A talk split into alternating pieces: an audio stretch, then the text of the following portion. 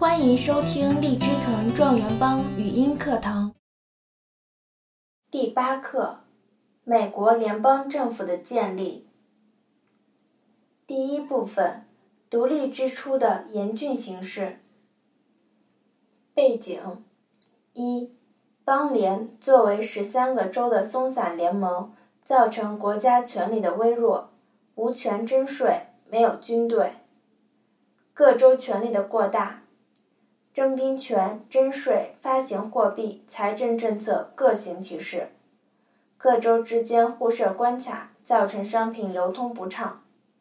各地经常发生骚乱，社会动荡加剧。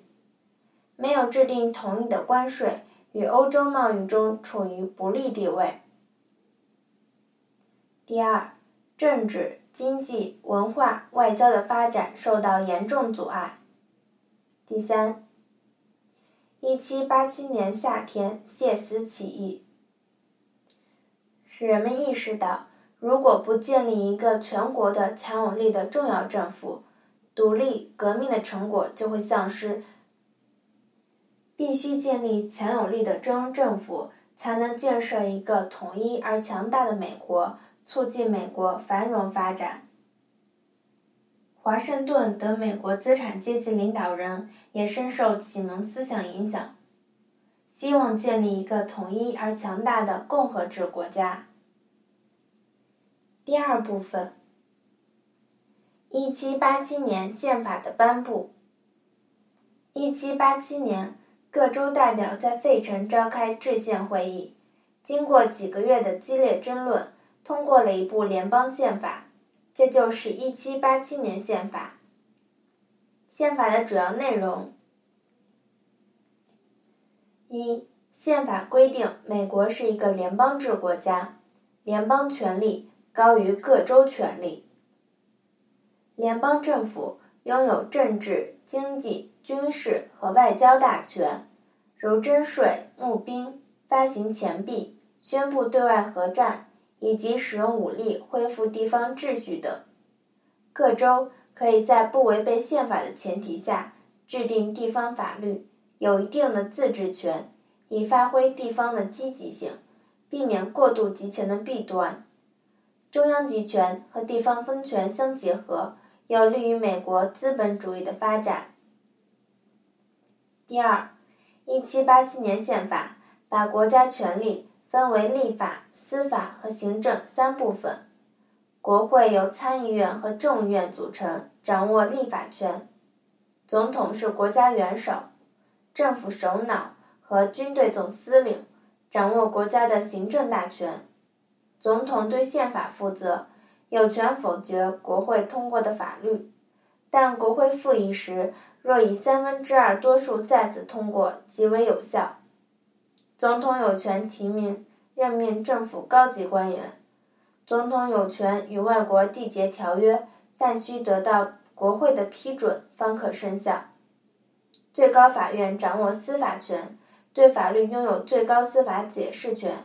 三者独立平等，但互相制约，以防止专制的出现。这充分体现了三权分立原则。美国联邦政府结构分为。立法结构为国会，行政结构为总统，司法结构为最高法院。国会，参议员由各州议会选出，每州两名，任期六年，每两年改选三分之一。众议员由各州按照人口比例选出，任期两年。总统由选民间接选举产生，每届任期四年。最高法院。最高法院大法官共有九名，由总统提名，参议院批准，除非犯罪，终身任职。特点：美国联邦制确立了中央集权和地方分权相结合的权力机构，既加强了中央集权，又避免了过度集权，防止专制出现。把国家权力分为三部分，三者独立平等，又相互制约。体现了三权分立原则，防止专制。总之，美国联邦制体现了分权与制衡的原则。评价：第一点，1787年宪法是第一部比较完整的资产阶级宪法。第二点，它强调加强国家权力，又在权力结构中突出分权与制衡。这个原则避免权力的过度集中，体现了一定的资产阶级民主精神。1788年，宪法正式生效。第三点不足，印第安人、黑人问题上种族歧视严重，没有能真正解决人权，为内战爆发埋下伏笔。允许奴隶制存在，不承认妇女、黑人、印第安人拥有和白人男子相等的权利。后来陆续以修正案的形式加以弥补。一七八九年，美国举行了第一次总统选举。华盛顿当选为美国第一任总统。不久，第一届国会也经选举产生，美国的联邦制共和政体开始确立起来。华盛顿两届任满后，坚持不再参选，开启了美国总统任期一般不超过两届的先例。第三部分，两党制的形成和发展。过程：十九世纪二十年代末到三十年代初是两党制形成的重要时期。形成：十九世纪五十年代中期，民主党与共和党两大党的对峙格局最终形成。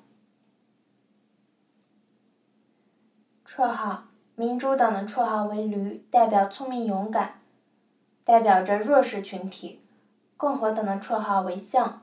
象征着尊严、力量、智慧，代表强势集体。驴象之争也成为了美国两党斗争的代名词。一八六零年成立不久的共和党开始执政，此后共和党和民主党交替执政的局面一直持续至今。两大政党在美国政府生活中发挥着日益重要的作用。他们不仅控制了国会。也左右着总统选举和地方选举，两党对垒、交替执政，成为美国共和政体的一大特色。虽然两党的历史传统和代表的利益集团不尽相同，执政期间的政策也有差异，但在本质上都是资产阶级政党。这也是对两党制形成的评价。本课要旨一。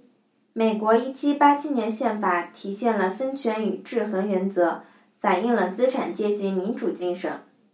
二、美国联邦制确立了中央集权与地方分权相结合的权力机构。